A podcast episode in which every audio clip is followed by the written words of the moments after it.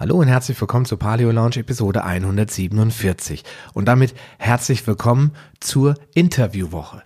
Ab sofort wird es einmal im Monat eine Interviewwoche geben und zwar immer von montags über mittwochs bis freitags. Es wird also drei Interviews geben mit äh, ja, unterschiedlichen wechselnden Experten zu spannenden, neuen, teilweise bekannten Themen.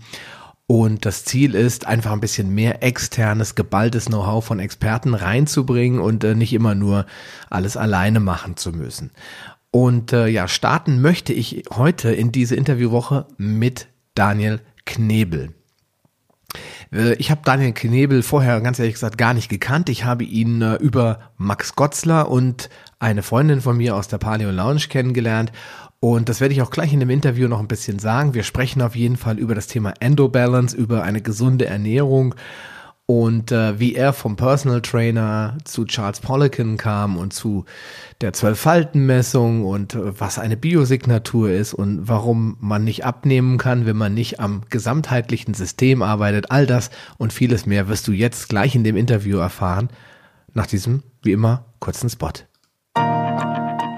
Willkommen in der Paleo Lounge, dem deutschsprachigen Podcast für Paleoernährung und einen ganzheitlichen Lebenswandel.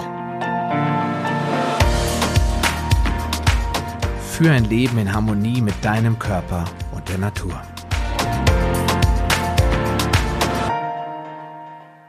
Daniel Knebel ist aktuell einer der gefragtesten Personal Trainer mit einem unglaublichen Wissens- und Erfahrungsschatz in den Gebieten frequenzspezifischer Mikrostrom, Detox, Hormone und Frauengesundheit.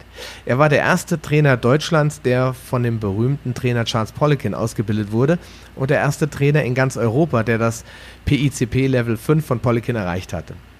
Dabei hat äh, Daniel gelernt, die sogenannte Biosignatur anzuwenden, mit der es mit der er anhand Haut, Hautfalten, Hormonungleichgewichte erkennen kann. Mit diesem Wissen entwickelte Daniel sein eigenes Endo-Balance-Programm, mit dem er den Hormonhaushalt seiner Kunden in Bezug auf Ernährung, Lifestyle und Entgiftung analysiert und optimiert. Zuletzt lernte Daniel Knebel 2007 den frequenzspezifischen Mikrostrom kennen. 2015 lernte Daniel dann Carolyn McMackin kennen. Diese führte ihn weiter in diese unglaubliche Technologie ein. Heute betreut er Kunden aus der ganzen Welt und hilft ihnen dabei, ihre sportlichen und gesundheitlichen Ziele zu erreichen. Ja, und jetzt ist er hier mit mir im Interview. Hallo Daniel. Ja, vielen Dank, dass ich äh, mit dir dieses schöne Interview führen darf. Danke für die Einführung auch. Ja, gerne. Ähm, Daniel, wir haben gerade schon ein bisschen gekämpft. Das hatte 40 Minuten, 50 Minuten fast, bis wir das Ganze zum Laufen gekriegt haben. Ich denke, das wird jetzt auf jeden Fall ein Bombeninterview. Und ähm, ich möchte auch wirklich gleich ja. einsteigen. Ähm, wie bin ich eigentlich auf dich gekommen? Ich habe äh, damals mal ein, ähm, eine Umfrage in meinem Podcast gemacht und habe gefragt, Mensch Leute, wen wollt ihr denn mal hören? Und da kam öfter die Aussage, Daniel Knebel, den haben wir bei Flowgrade äh, gehört, bei Max Gotzler, der ist super, bring den noch mal. Und dann habe ich dich angesprochen, ganz spontan hast du Ja gesagt. Wir haben ein bisschen gebraucht, bis wir einen Termin gefunden haben und heute sitzen wir hier. Und äh, ich möchte eigentlich gerne einsteigen in das Thema. Wir haben ja so ein bisschen gehört, was du so machst. Das ist ja einiges. Ähm, wie bist du aber eigentlich ursprünglich mal zum Personal Training gekommen? Weil du bist ja nicht äh, nach der Schule direkt Personal Trainer geworden, vermute ich mal. Erzähl doch mal, wie das alles so bei dir vonstatten ging. Also trainieren tue ich schon seit dem Jahr 1990. Habe also schon immer auch in Bezug auf Sportarten äh, Athletiktraining gemacht. Habe dann ähm, 1900 98 angefangen zu studieren in Bochum. Das war damals noch gar nicht Sport, das war erstmal Sozialpsychologie und Anglistik. Habe dann währenddessen aber auch Sport angefangen zu studieren, auch in Bochum, unter dem äh, Professor Ferrauti. Und habe dann parallel auch natürlich nach Wegen gesucht, mein Studium zu finanzieren. Habe dann angefangen in Fitnessstudios, ganz, ganz normaler Fitnesstrainer zu arbeiten. Habe dann relativ schnell gemerkt, dass man damit nicht vorwärts kommt habe dann gesagt, okay, da ich nichts weiß über diesen ganzen Bereich anscheinend und auch die Resultate nicht stimmen, habe ich angefangen zu lesen, habe dann irgendwann in der Bibliothek von Fitnessstudio in Wuppertal äh, die Poliquin Principles gefunden. Dann habe ich das gelesen, habe das ausprobiert. Ich habe vorher ungefähr schon 40, 50 Bücher aus dem Fitnessbereich gelesen und die Inhalte probiert, waren aber nie so erfolgreich. Äh, und das war dann bei dem Buch von Charles völlig anders. Also man man sah an der Struktur, wie er schrieb, äh, wie er die Sachen erklärt hat, einfach schon recht schnell, da steckt etwas anderes hinter. Ja, also da ist auf jeden Fall ein tiefes Fachwissen. Dann habe ich das probiert. Das war erfolgreich, habe ihn angeschrieben. äh, weil meine Frau mich hat zu mir gesagt, Daniel, warum fragst du nicht einfach, ob er dir irgendwie Materialien gibt oder dich ausbildet oder ne, mhm. dir hilft? Dann habe ich ihn angeschrieben, er hat auf Deutsch geantwortet. Dann habe ich ihm angeboten, weil Anglistik auch in meinem Studium Thema war mit Translations, dass ich Sachen für ihn übersetze, auch für den deutschen Markt, weil ich einfach gesehen habe, das Wissen reicht nicht aus. Und äh, dann habe ich ihm Arbeitsproben geliefert und dann haben wir uns 2001 das erste Mal in Dublin getroffen. Okay. Und dann ging es los, dann habe ich äh, von Charles gelernt in mehreren Ländern auf der Welt, habe dann angefangen Sportler zu betreuen auch, die er dann auch überprüft hat, also auch die Ergebnisse und die Arbeit immer wieder überprüft hat und so hat sich das dann entwickelt. Und heute betreue ich Leistungssportler aus der gesamten Welt, aber auch ganz normale Kunden mit verschiedensten Wünschen, Muskelaufbau, Fettabbau, ähm, Rehabilitation auch nach Sportverletzungen, solche Sachen gehören jetzt zu den Themen. Und da spielen die Systeme Endobalance, Mikrostrom natürlich schon eine fundamentale Rolle. Und ich kombiniere auch die Systeme. Das heißt, ich mache nicht nur Mikrostrom oder nur Endobalance, sondern ich nehme die Welten und baue daraus für die Kunden die perfekten individuellen Systeme. Ja, okay. Ja gut, das ist ja ein ganz wichtiger Punkt. Ähm, ich komme ja ursprünglich aus der Paleo-Ernährung. Ich habe vorher, mhm. äh, so wie du, eigentlich mit, mit äh, Ernährung wenig am Hut gehabt, habe eigentlich am eigenen Körper das alles ausprobiert für mich und dann festgestellt, was funktioniert. Und immer mehr kam für mich raus, dass es äh, das ganze Thema Ernährung und ich schätze mal, das ist auch im, im, Tra im Training oder im, in den ganzen anderen Bereichen so, dass es äh, sehr holistisch eigentlich betrachtet werden muss. Das heißt, genau. äh, es und gibt individuell. Genau, richtig. Also man hat einmal ganzheitlich, also es geht jetzt nicht nur da am Knie zu arbeiten oder an den Hormonen zu arbeiten, sondern man muss den ganzen Körper als System betrachten. Das ist Punkt eins und dann natürlich individuell und da will ich auch mit dir später noch mal ein bisschen drauf eingehen auf das Thema Biosignatur und so weiter.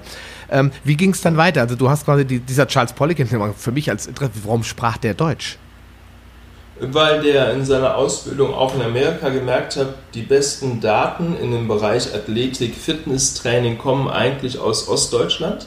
Okay. Ja, das heißt, die haben sehr gute Forschung betrieben. Das Sportsystem, natürlich das politische System, hat auf das Sportsystem abgefärbt. Es gab natürlich schon eine zwanghafte Struktur auch, aber natürlich auch eine sehr professionelle Struktur. Und da hat er gesagt, okay, die Russen, die Bulgaren, die DDR-Sportler stellen seit Jahren Erfolge und Rekorde auf. Irgendwas müssen die ja können. Und dann ist er da hingefahren, hat da von denen gelernt, also auch in der DDR, auch in Russland, Bulgarien und so weiter und hat dann da auch Deutsch gelernt. Ja? Ah, okay. Und so ist er dann dazu gekommen und dann hat er mir halt auch auf Deutsch geantwortet. Ne? Und wir unterhalten uns äh, sowohl auf Deutsch als auch auf Französisch als auch auf Englisch. Ja. okay, also das ist ja eher selten der Fall, deswegen habe ich auch so nachgefragt, weil Amerikaner sprechen eigentlich gerne Englisch und das war es auch schon. Also er ist da schon, ja, genau. hat er ein bisschen über den Tellerrand geschaut und gesagt, okay, wo sind eigentlich die Koryphäen in dem Bereich, wo sitzen die? Okay, verstanden. So, dann hast du quasi ähm, dieses, da steht ja hier so dieses äh, Programm von ihm gemacht und dann bist du noch, mhm. ich sage jetzt, ich verkürze das mal, du bist dann irgendwann nach Deutschland gekommen, hast gesagt, okay, da mache ich jetzt was draus, weil das ist alles, was die sonst da draußen so machen, ist, äh, naja, weiß ich nicht, vielleicht nicht das Beste.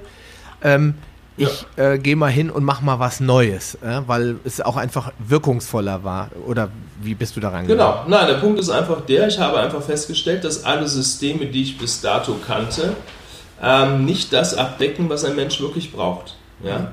Eine Sache zum Beispiel, die ich stark verändert habe, ist die Perspektive auf die Darmfunktion, Mikrobiom.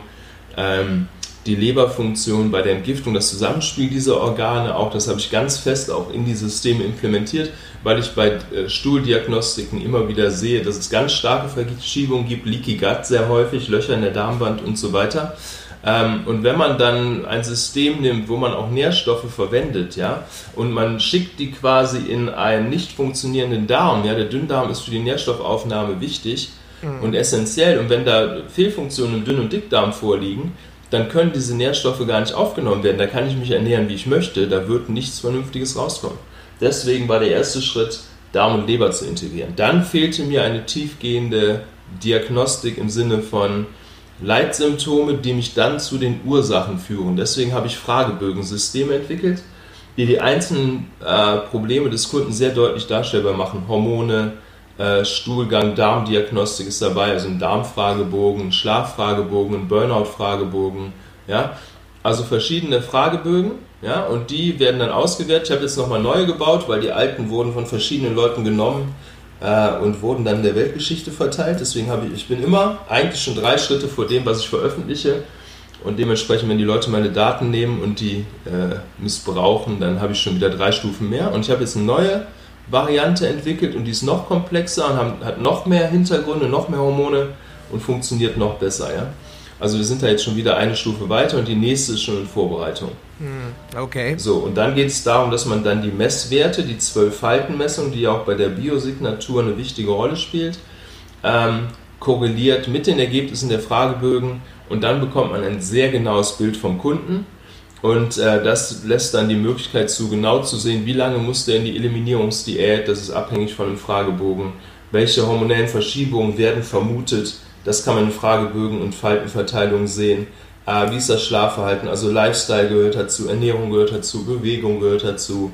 Äh, all diese Sachen werden überprüft und dann wird für den Kunden aus der Datenlage, den Messergebnissen und so weiter ein individuelles Konzept erstellt, was all diese Faktoren, die ich genannt habe, Sport, Ernährung, Supplementierung, Schlafverhalten, Wasseraufnahme, alles holistisch gesehen, alles, natürlich auch psychosoziale Faktoren, Traumata und so weiter, alles, was den Menschen eben kränker oder gesünder machen kann, wird berücksichtigt und dann so gut wir das können gesteuert. Ja?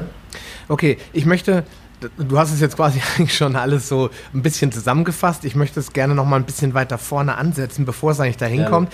Nämlich die Frage ist eigentlich, was ist denn das eigentlich Hauptproblem heute in der Gesellschaft? Ich meine, du, äh, du hast äh, oder ich habe vorgelesen gerade eben von diesem äh, von dieser Vorstellung, dass du einer der gefragtesten Personal Trainer bist. Das bist du ja nicht umsonst. Das heißt, was ist der Grund? In der Bevölkerung, in, in, weltweit, aber lass uns auf Deutschland fokussieren. Warum mhm. sind die Leute zu dick? Warum haben sie Autoimmunerkrankungen? Mhm. Woran liegt das? Liegt es an, wir essen einfach nur zu viele Kalorien? Ich höre ja ganz oft so, iss mal weniger und dann passt das schon. Oder äh, liegt es daran, dass wir alle nur auf der Couch rumsitzen? Was sind so deine Einst oder was ist deine Vermutung oder deine Erkenntnis aus diesen Hunderten von Gesprächen und, und äh, Trainings, die du gemacht hast? Woran liegt es? Also wenn man sich, äh, das ist eigentlich auch kultur- und länderübergreifend, da gibt es natürlich Verschiebungen je nach Lebensraum, ne, Stressniveau und so weiter. Also es gibt natürlich schon individuelle Faktoren, aber wenn man, wenn man sieht, was Menschen grund grundsätzlich kränker oder gesünder oder dicker oder dünner macht, ja, dann muss man sagen, natürlich, wie wir schon angesprochen haben, Verstörungen, Verschiebungen im Magen-Darm-Trakt, Verdauungsprobleme, Aufnahmeprobleme von Nährstoffen, äh, Verschiebungen, Mik Mikrobiom, Dysbiosen, Fehler in den einzelnen Entgiftungsstufen der Leber, das sind Sachen, die fast immer überall eine Rolle spielen. Ja? Dann, wenn man so die Grundpfeiler von Krankheit und Gesundheit sieht, ist das natürlich immer die Fehlernährung und das ist ja auch Paleo, äh, ist ein wichtiges Thema, weil Paleo ja schon ein Weg ist, auch eine gesunde Ernährungsstruktur zu etablieren. Ja? Mhm. Also Fehlernährung, salzhaltig, kohlenhydratlastig, vor allem die einfachen Kohlenhydrate, viel Weizen, das findet überall statt und das macht überall Probleme. Dann die Infektionen, das heißt äh, Viren, Parasiten, Bakterien und so weiter, die spielen auch eine Rolle. Chronische Entzündungen, Verschiebungen im Immunsystem, die große Gruppe der Toxine natürlich, äh, oxidativer Stress, Mitochondriopathien, hormonelle äh, und auch natürlich Verschiebungen im Bereich Neurotransmitter, was interagiert mit Organfunktionen, Nährstoffen und Hormonen. Hm. Ja. Das sind die Dinge, die alle Menschen neben einer genetischen Prädisposition für Krankheiten, die aber eine geringere Rolle spielt, das sind alles Dinge, die alle Menschen auf der Welt mehr oder weniger gleich stark betreffen und die die Grundlage auch bilden für die sogenannten Autoimmunerkrankungen zum Beispiel. Hm, okay. Autoimmun, das Immunsystem, da setzt sich ja keiner rein und sagt, jetzt fahre ich mal vor die Wand, sondern da finden all diese Prozesse, Verschiebungen in all diesen Systemen statt. Das verschiebt dann die Immunreaktion und dann sieht man eben, Typ 1 Diabetes, Hashimoto, systemischen Lupus, Sklerodermin und so weiter. Ja? Okay. Aber zurückzuführen sind auch diese ganzen Probleme auf dieselben Systeme, die ich schon genannt habe. Ja? Okay. Welche Rolle, welche Rolle spielt denn Entzündung? Weil für mich ist immer irgendwie alles Entzündung, was so im Körper ja, stattfindet. Ja, nicht alles Entzündung, aber es gibt natürlich schon feine Regelkreisläufe, die die Entzündungsmediatoren im Körper steuern. Und das Problem sind nicht Entzündungen an sich, also so die akute Reaktion, die dann wieder abklingt, sondern unser Problem sind ja chronische Verschiebungen ja. im Bereich Entzündung. Und ein Hintergrund, den die Leute nicht so verstehen, ist, dass auch Traumata natürlich über das Gehirn. Ja, das Trauma wirkt von außen auf das Gehirn, das ist ein wesentlicher Faktor. Ähm, auf den äh, Hypothalamus, Hippocampus, Hypophyse, dann eben über einen Ast auch aufs Immunsystem. Und das ist dann der sogenannte CRH-Immunast. Ja? Also muss man sich einfach nur vorstellen, durch das Trauma werden verschiedene Stoffwechselprozesse im Körper verschoben. Und dann kommt es zu einer chronischen Ausschüttung von Entzündungsmediatoren, Interleukinen und so weiter. Und deswegen ist auch ein wesentlicher Teil bei der Kontrolle von Entzündungen die Traumatologie. Das können wir mit dem Mikrostrom ganz gut, da haben wir sehr gute Programme für, um diese energetischen Muster im Gehirn wieder zu revidieren. Der andere Punkt ist natürlich Nährstoffmängel, die zu chronischen Entzündungen führen können. Ja, wenn du nicht genügend Zink, Magnesium, B-Vitamine und so weiter hast, alleine Zink und Magnesium sind schon über 500 enzymatische Prozesse, die dann nicht mehr funktionieren. Äh, das führt zu chronischen Entzündungen natürlich. Dann die Verschiebungen im Bereich Cortisol, was auch mit Stress und Trauma wieder zusammenhängt natürlich.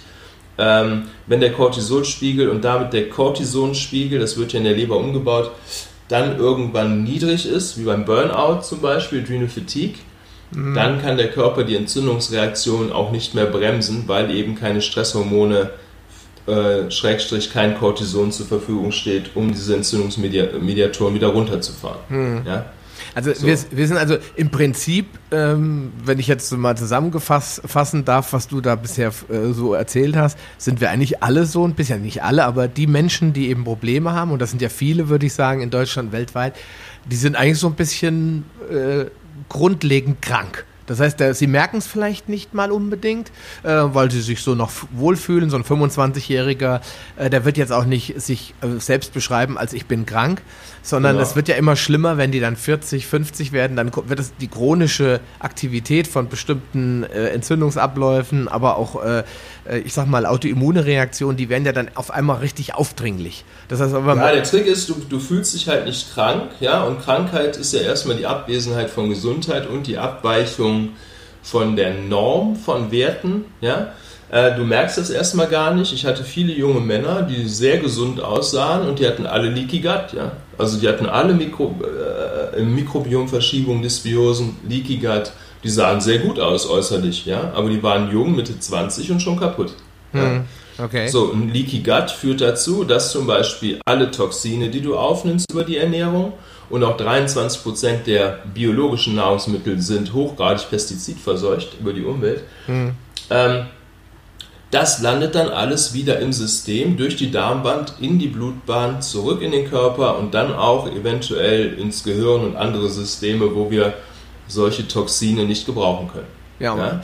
Das heißt, die Reparatur des Darms ist ein essentieller Faktor für die Gesundheit, ja. Okay, das heißt, ich wollte jetzt gerade fragen, weil eigentlich ist unser Körper ja ein Wunderwerk der Technik, hätte ich beinahe gesagt, oder ein Wunderwerk der Biochemie. Eigentlich kann er ja sich auch viel von diesem Müll auch wieder befreien. Warum funktioniert das natürliche Entgiften dann bei so einem 26-Jährigen einfach nicht mehr? Ist es wirklich so einfach? Ist es wirklich nur der Darm? Und die Leber, wie ähm, du gesagt hast? Nein, also natürlich ist es so, dass der Körper nicht äh, die, diese Gifte, die da in die äh, Umwelt eingeführt wurden, kennt. Ja? Das heißt, wir haben eine genetische Entstehungsgeschichte, das ist ja auch die Idee bei der Paleo-Ernährung. Ja. ja.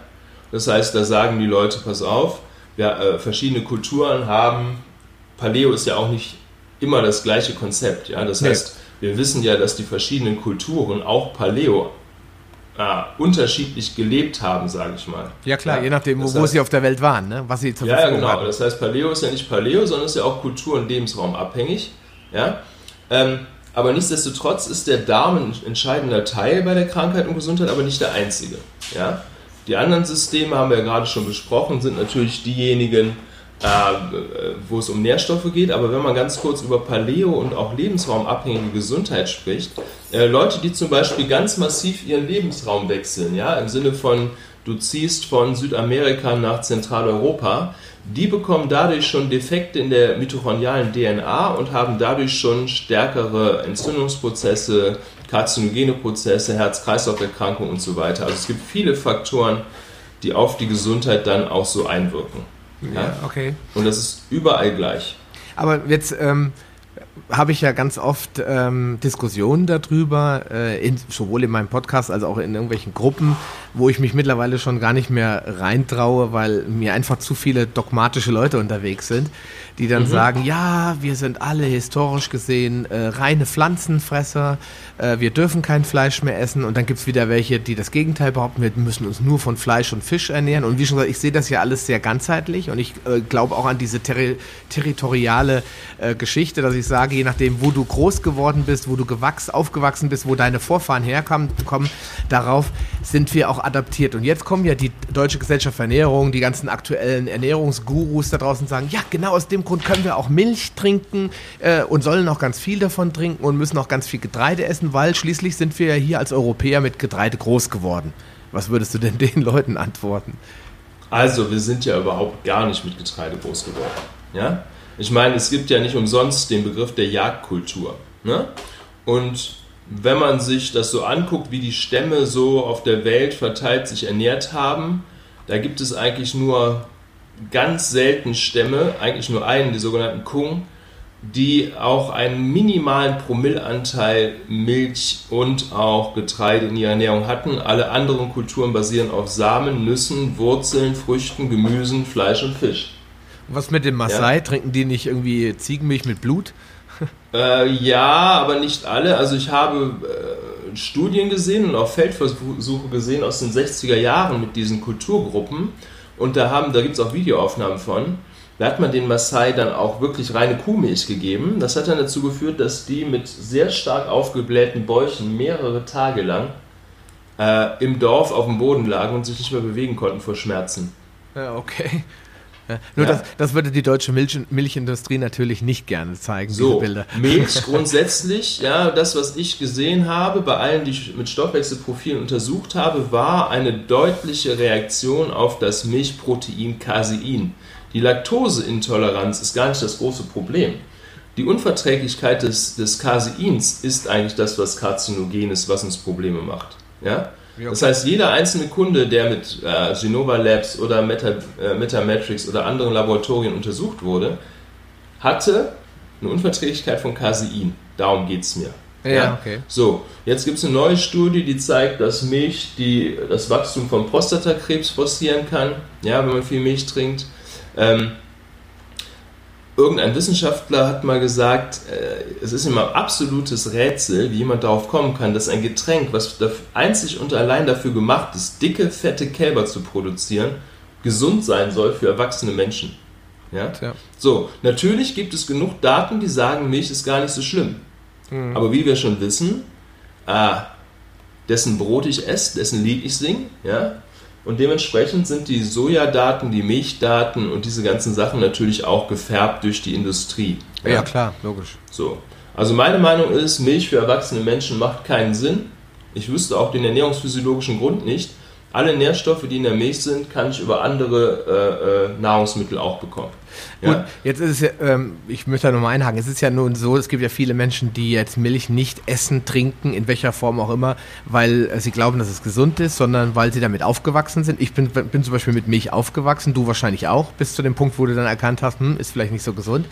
Und äh, wir haben alle, weiß nicht, unser Glas Kakao morgens getrunken vor dem Schulweg, zumindest bei mir war das so. Wir hatten mhm. alle Milchpäckchen in der Schule. Da ja, ja, klar, die Milch ist ja, die, die, das ist ja wie mit den Bäckern, ne? Du findest an jeder zweiten Ecke einen Bäcker, aber nicht unbedingt einen Gemüseladen, ja? Genau, das, heißt, das ist traurig eigentlich, ne?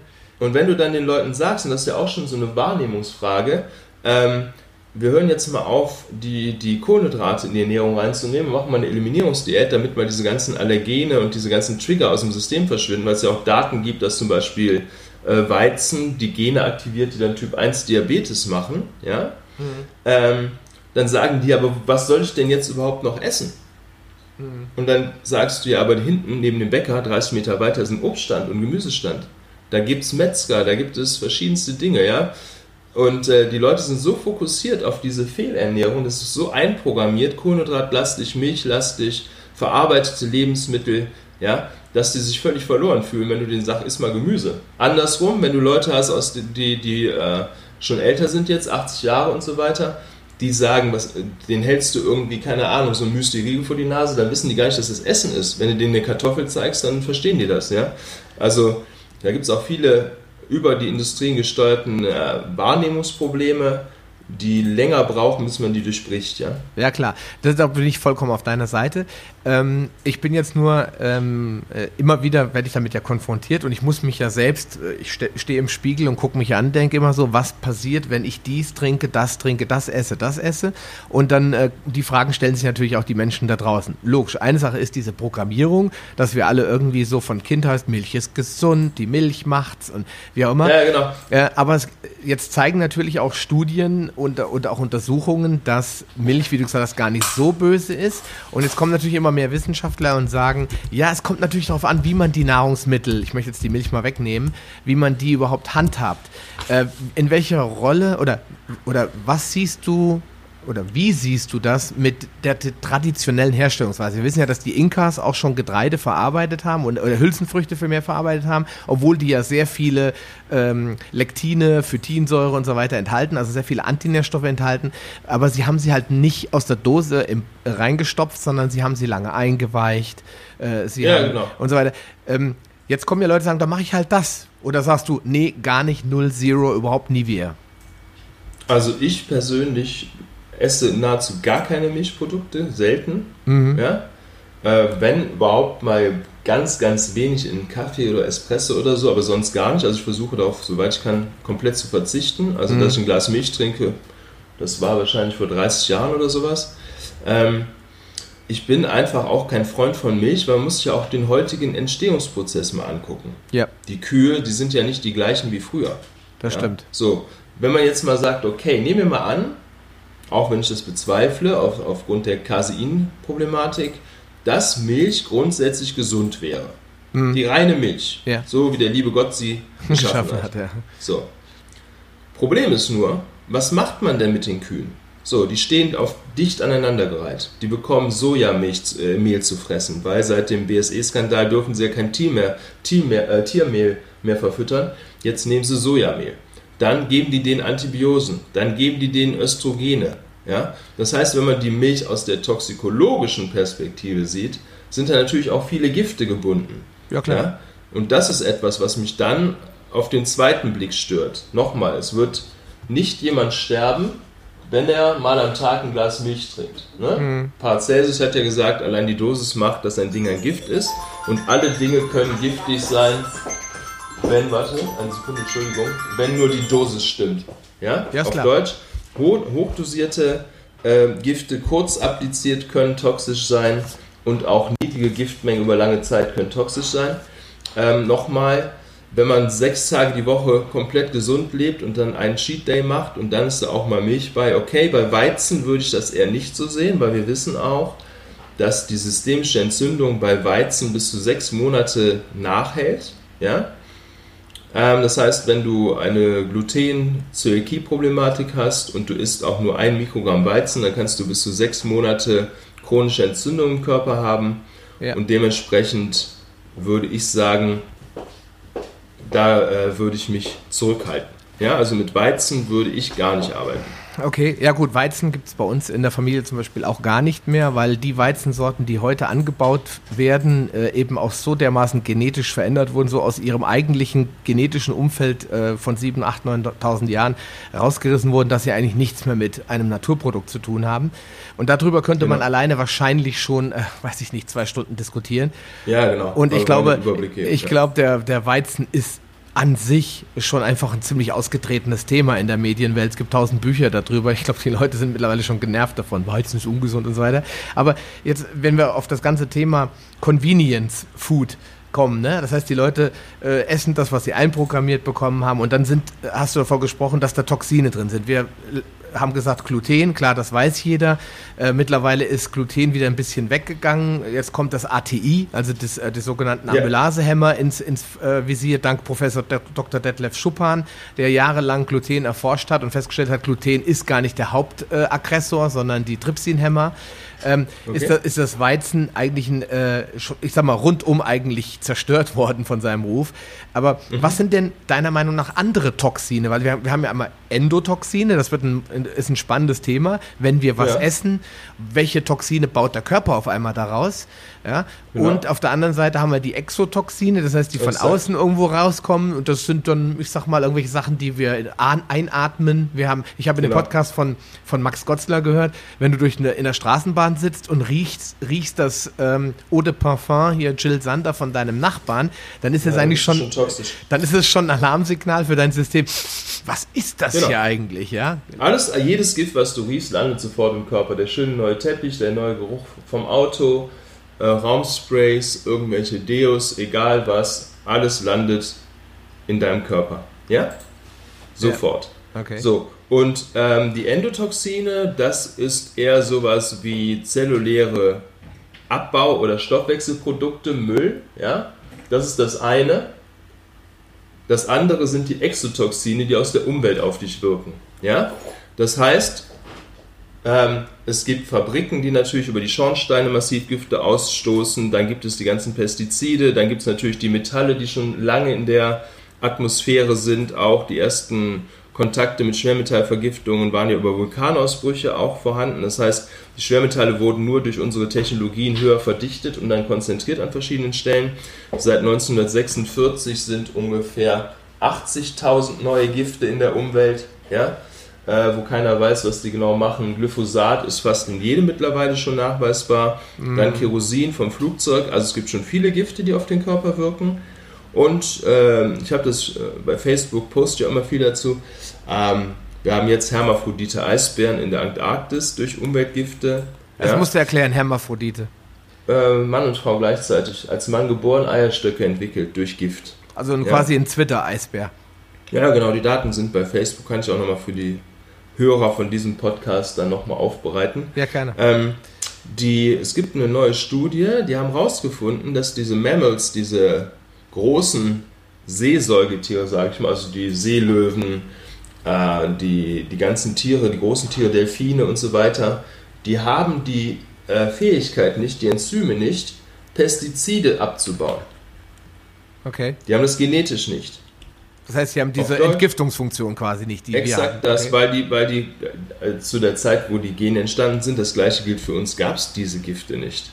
Ja. Unsere Gifte sind unsere Gene sind adaptiver in Bezug auf Gifte. Wir passen uns sehr langsam an an diese Situation, aber man sieht eben anhand der Tiere und dieser Hermaphroditen, dieser Veränderung von Jungs zu Mädchen durch Umweltgifte, dass da eben massive Belastungen vorliegen und dass uns das alle nicht nur krank machen wird, sondern es schon so ist, aktuell. Ist das vielleicht Und auch jeder einzelne Mensch ist toxisch. Jeder auf diesem Planeten ist vergiftet. Ist das, ich möchte mal einhaken, ist das einer der Gründe, warum, da, warum zum Beispiel da in der Nähe von Chile auf, auf einen Schlag auf einmal Tausende und Hunderttausende Fische, Lachse an der Oberfläche geschwommen haben, dass die einfach das mit der Belastung, stehen, ja die kamen einfach mit der Belastung nicht klar und dann bumm sind sie einfach alle krepiert, sage ich jetzt mal so direkt. Ja. ja gut, wir hatten ja letztens mal vor einiger Zeit einen Hai, der immer wieder, also nicht der letzte ist, davor war noch schon mal einer da auf Mallorca und der schwamm immer wieder zurück an Land und dann haben sie ihn untersucht und der hatte eine Bleivergiftung und die hat das zentrale Nervensystem zerstört und der wusste einfach nicht mehr, wo er war, ja.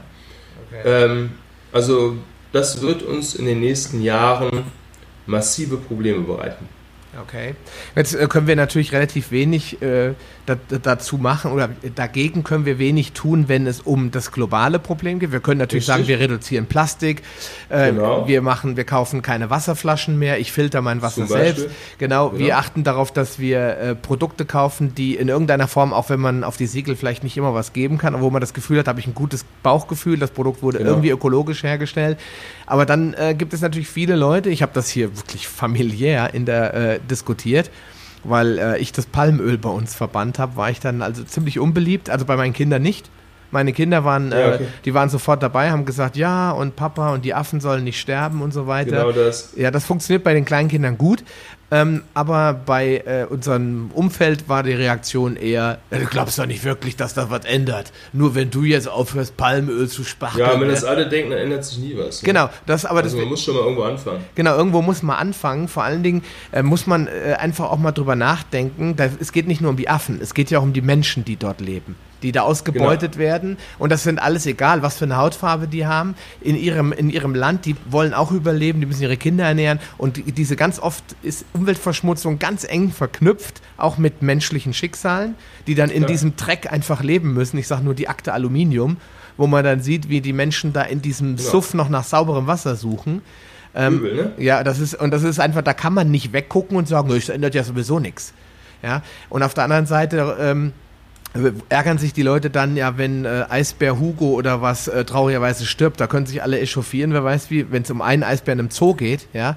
Aber wenn es darum ja. geht, den ganzen Planeten zu retten, da kann man ja nichts ändern. Ja, ja und vor allem auch, dass, dass der eine Eisbär oder letztens haben sie, glaube ich, an irgendeinen Löwen irgendwie einen Esel verfüttert, weil der gestorben ist. Da haben sich alle aufgeregt. Ja, jeden Tag sterben mehrere Arten einfach aus. Ja, also diese oder dann stürzt, jetzt gerade ist ja die Brücke eingestürzt, da sterben Menschen, aber die vergessen, dass gerade im Jemen Schulbus zerstört wurde, wo keine Ahnung 30 Kinder drin saßen und so weiter. Also diese Verschiebung der Wahrnehmung ist zum Teil schon pervers, ja, das muss man schon mal sagen. Ja, genau. Ähm, letzten Endes gibt es auch noch die Gruppe der Leute, die sagen, das, was wir hier besprechen, ist alles Blödsinn, auf Deutsch Umweltgifte, Blödsinn, Milchgut, Weizengut und so weiter. Ja. Ähm, den kann ich nur mit auf den Weg geben, diese Meinung wird euch einholen. Ja, denke ja. ich auch. Also wenn ihr meint, mit einer, mit einer verseuchten Ernährung, mit einer weizenlastigen und milchlastigen Ernährung lebt man langfristig gesund, bin ich mir sehr sicher, dass da Probleme auftauchen werden. Genau, der ein oder andere ist sicherlich sehr adaptiv, äh, adaptiv. Das ist ja auch bewiesen worden in Studien. Es gibt immer so ein paar Leute, die scheint, da scheint der Organismus alles mitzumachen. Aber die, ich sag mal, 90 Prozent der Leute, würde ich sagen, werden langfristig darauf reagieren, wenn sie nicht zumindest einen einen, äh, eine Sache ändern an, diesem, an dieser Denkweise. Genau. A, die Masse reduzieren. Wir haben gesprochen von der Dosis, die das Gift macht. Äh, genau. zurückzukehren zur Ursprünglichkeit. Woher kommt die Pflanze eigentlich? Ja, und wie ist sie eigentlich ursprünglich, auch wenn sie nur 5000 oder 8000 Jahre alt ist, aber wie haben unsere Vorfahren die gehandhabt, sowohl von Menge als auch von Behandlung? Das heißt, wie lege ich ein, lasse ich aufquellen, mache ich Sprossen, was immer. Ja, genau, wie funktioniert das überhaupt? Genau. genau, was entstehen für enzymatische Prozesse in der Pflanze und auf einmal verschwinden ja auch viele Gifte in der Pflanze, weil sie eben von anderen Bakterien aufgefressen werden. Ja, das genau. heißt, da, da, muss man sich mit beschäftigen und völlig blind, da gebe ich dir vollkommen recht, darf man auf gar keinen Fall durchgehen, hoffen, wird schon gut gehen. Ja. Genau, das geht wahrscheinlich nicht gut. Außerdem sehe ich ja jeden Tag, und deswegen habe ich heute Podcast gemacht, sehe ich ja jeden Tag Leute, wo es nicht gut gegangen ist. Ja klar, auch wenn es jetzt nicht unbedingt so offensichtlich ist, dass die Leute hier schon auf allen Vieren bei dir reinkommen, äh, sondern ja. wo die Leute dann halt, wo du erst auf dem, bei deinen Untersuchungen feststellst, ja, guck mal hier, ja, hm, sieht jetzt nicht so doll aus, dein Darm, ja. Ja, der Trick ist ja auch folgender. Ich mache ja auch die Fragebögensysteme deswegen, damit die Leute sich selber reflektieren lernen. Ja? Wenn du das aufschreibst und selber liest und dich selber kategorisierst und nicht einer dir irgendetwas aufdrückt von außen, dann ist die Einsicht auch besser. Okay. Ja? Das heißt, ich lese dann den Zettel und dann sehe ich, meine Güte, habe ich wirklich so viele Symptome im Darmbereich, habe ich wirklich so viele Symptome im Bereich Nebennierenproblematik und so weiter. Und dann äh, lesen die das, reflektieren das und sind, haben dann auch schnell eine Einsicht, etwas zu ändern, ja? Okay. Ähm, das ist jetzt ein guter Punkt, um da mal einzusteigen, das Thema Endobalance, beziehungsweise wie dieses ganze Thema äh, mit den Hormonen funktioniert. Äh, man, hört ja immer, ja. man hört ja immer wieder, ähm, dass wir alle östrogendominant sind. Ja? War, sind seit neuestem, das ist ja durch die Messungen, die wir Anfang 2000 gemacht haben und heute deutlich nachweisbar. Wir hatten Anfang der 2000er Jahre eher Verschiebungen im Bereich Cortisol-Insulin ja, auf Deutsch mehr so die Stress-Ernährungsachse war dominant. Und heute sehen wir eine ganz deutliche Verschiebung der äh, Fettpolster in Richtung Oberschenkel-Po. Ja? Und das ist für uns ein Hinweis, dass da schon auch die Toxinlast eine Rolle spielt. Und das haben wir dann mal mit Laboruntersuchungen korreliert. Und man sieht immer eine Korrelation zwischen einer Östrogendominanz auch, einmal endogen, also einmal über Körperfett, einmal exogen über Gifte aus der Umwelt ähm, Progesteronmangel spielt eine Rolle und die Verschiebung der Nebenniere. Äh, das hat sich alles ganz stark in diese Giftrichtung gewandelt in den letzten 15 Jahren. Ja? Also okay. Das kann man auch messtechnisch nachweisen und auch die Fragebögen zeigen immer wieder hohe Giftbelastung. Ja? Wir haben teilweise Leute mit 100 Punkten im ersten Teil von dem Giftfragebogen und zum Beispiel 50 in dem Toxinteil. Ja? Also massive Verschiebung in den Organfunktionen, massive Toxinbelastung aus allen Richtungen. Xenometalle, also ne, die östrogenartig wirkenden Metalle aus der Umwelt, äh, dann die ganzen östrogenartigen äh, Pestizide, Chemikalien, also ganz heftige äh, Symptome treten da zum Teil auf, ja. Okay. Ähm, beschreib das doch mal. Wie sieht das aus? Da kommt jetzt einer zu dir ähm, und sagt hier, Daniel, ich muss was ändern. Ich äh, will mich gesundheitlich äh, auf ein anderes Niveau bewegen. Ich bin total äh, fertig, bin vom Burnout und so weiter. Und du sagst, okay, fangen wir mal ganz vorne an. Wie, wie muss ich mir also das? Also eigentlich will ich das schon gar nicht wissen, sondern das Erste, was ich vom Kunden weiß, äh, ist einfach nur Name, Geburtsdatum, Größe, Gewicht. Okay. Ja? Das ist das Erste, was ich wissen will. Die E-Mails werden ja auch äh, von meiner Sekretärin bearbeitet, also sehe ich die auch nicht. Okay. Ähm, dann gebe ich die Daten in die Messsoftware ein, messe den Kunden durch mit der 12-Falten-Methode, die auf äh, Charles Poliquins Biosignature beruht natürlich. Okay. Ähm, werte dann das aus zusammen mit dem Kunden, zeige ihm also, was ich denke, wohin die Reise geht. Diese Messung korreliere ich dann mit den Fragebögensystemen. Ja? Und wenn dann natürlich noch Arztuntersuchungen, also medizinische Unterlagen da sind, können wir die auch noch mit einbeziehen, aber brauche ich normalerweise nicht. Die meisten kommen hier hin und haben schon einen dicken Ordner von Unterlagen. Und dann wird das Gesamtbild quasi zusammengestellt. Ja, wenn Orthopädie eine Rolle spielt, dann machen wir natürlich auch Funktionstests, ja, Bewegungstests und so weiter und gucken, wo kommen diese Sachen her. Ja, auch da gibt es meistens schon Diagnosen, weil wir ja nicht auch keine Diagnosen stellen dürfen. Wenn da irgendwas unklar ist, schicken wir die Leute immer zu dem Facharzt oder Mediziner, der das dann auch ordentlich abklären kann natürlich. Ähm, und dann, wenn wir diese ganzen Daten haben, dann erstelle ich für den Kunden Ernährungsprotokolle, rehabilitative Protokolle, äh, Sport und so weiter natürlich auch. Ja, also wenn du Rückenprobleme hattest, äh, dann machen wir eine Kräftigung der Rückenmuskeln noch dazu, also auch ganzheitlich. Dann natürlich nach Profil die Supplementierung, äh, Lebensführung und auch der Mikrostrom passend zu dem, was wir finden.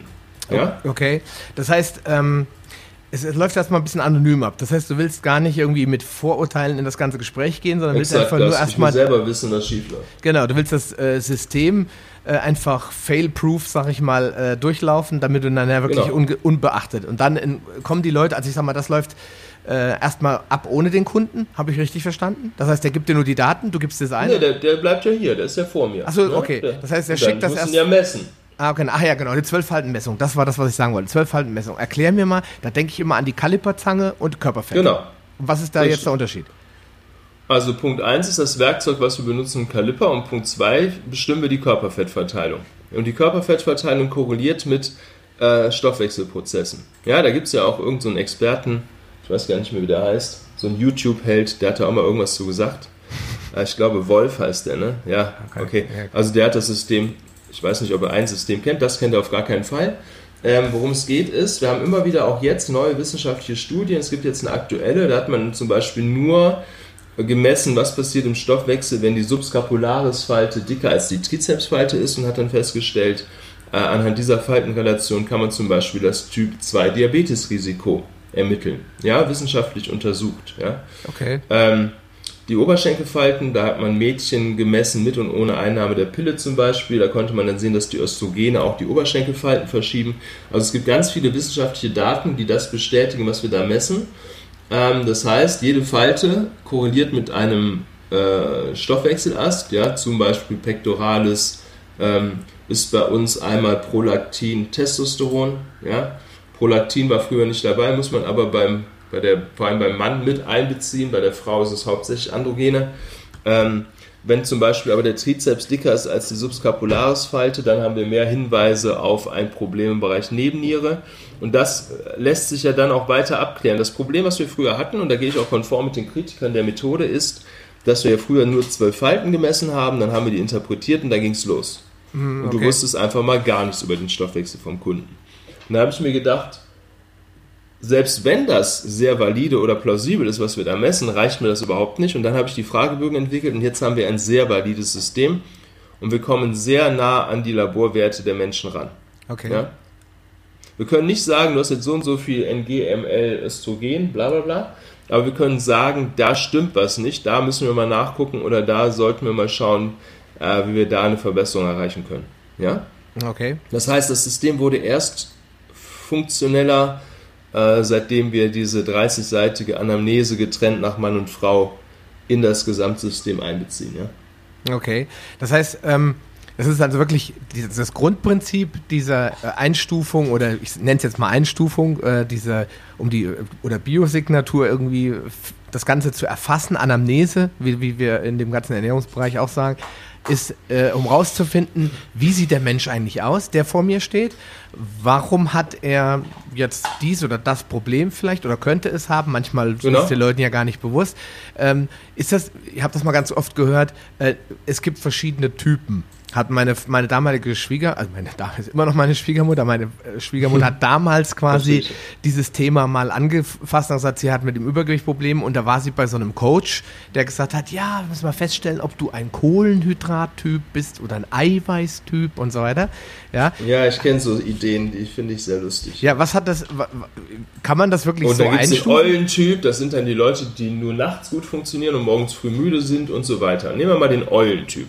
Ja, okay. Als Beispiel, als Einstieg.